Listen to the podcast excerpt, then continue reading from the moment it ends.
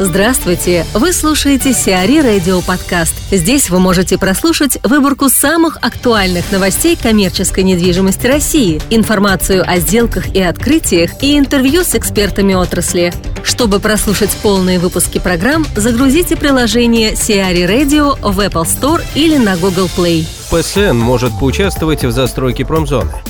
Группа ПСН может войти в проект застройки промзоны западного речного порта. По данным источника, речь идет о контроле над половиной проекта ООО «Торговый дом «Шатер», в рамках которого планировалось построить около 300 тысяч квадратных метров преимущественно жилой недвижимости. Официально ПСН подтверждает только введение переговоров о вхождении в проект в качестве управляющей компании. Напомним, застроить территорию промзоны на 14 гектаров московские власти планировали до 2020 года. АО «Порт Сити», акции которого могут достаться ПСН, арендует 10,7 гектара, где планируется построить около 274 тысяч квадратных метров.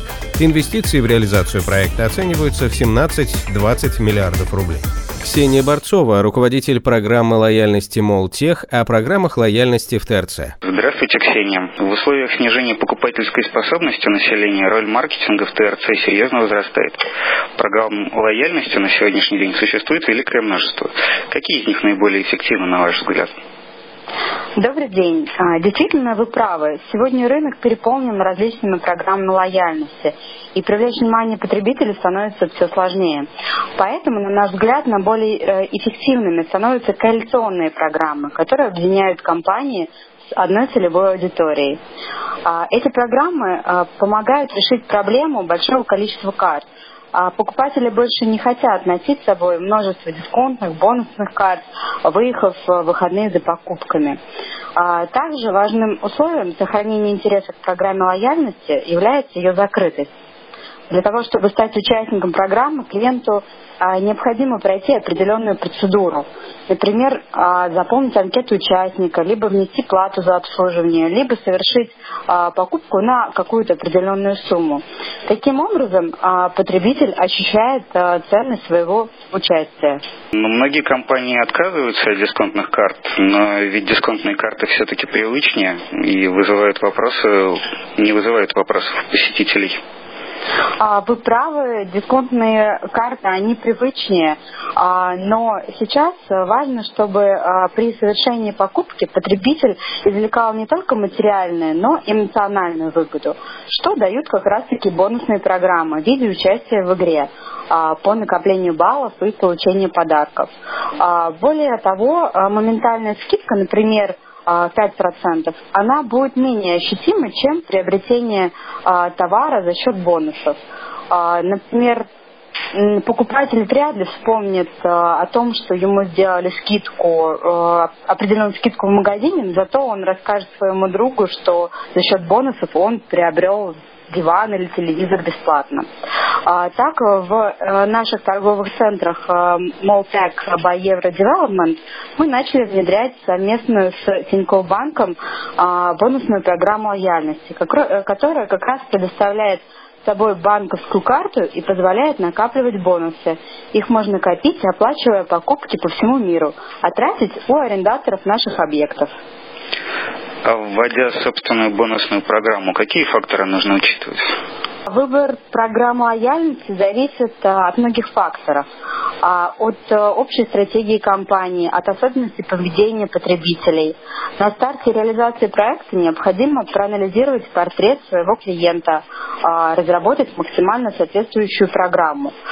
А, также очень важно продумать условия начисления и использования бонусов. От этого будет зависеть э, финансовый результат вашей компании. При внедрении программы важно внести а, анализ активности покупателей. Это поможет а, выявить стратегическую информацию, а, как часто совершаются покупки, где они совершаются, а, какой товар пользуется спросом, как влияют маркетинговые акции на решение о покупке. А, вся эта информация позволяет определить э, верный вектор развития компании. А, в целом, при внедрении бонусной программы лояльности необходимо нацелиться на выстраивание долгосрочных отношений с потребителем за счет эмоциональных и социальных выгод от взаимодействия с брендом. Азимут Hotels создает новую должность. В управляющей компании сети гостиничного оператора Azimut Hotels учреждена новая позиция регионального директора с функцией операционной поддержки и развития отелей сети. С 30 июня 2017 года на эту должность назначается Андрей Абрамов. В зону ответственности Андрея будет входить тактическое и стратегическое управление отелями, географически расположенными в новом регионе Азимут Отель Кострома, Азимут Отель Нижний Новгород и Азимут Отель Freestyle and Апартаменты Valset by Азимут. Общий фонд отелей в Костроме, Нижнем Новгороде и Сочи, курорт Роза Хутор, а также комплекс апартаментов Valset Роза Хутор составляет более 800 номеров. В ГК «Инград» новый гендиректор – на должности генерального директора ГК «Инград» назначен Павел Поселенов, ранее занимавший должность президента ГК «Пик», а сейчас являющийся депутатом Мосгордумы. До прихода в Инград господин Поселенов был президентом ГК «Основа» Александра Ручьева, а ранее занимал должность генерального директора ГК «МИКС». В ГК «Пик» Поселенов работал на протяжении 13 лет, в том числе 5 лет в топ-менеджменте группы. Рамада расширится в России. Компания Wyndham Hotel Group, управляющая 8 тысячами отелей в 79 странах мира, планирует серьезно увеличить свое присутствие в России. На сегодняшний день бренд «Рамада» представлен пятью гостиницами в Москве, Казани, Воронеже, Екатеринбурге и Ростове-на-Дону.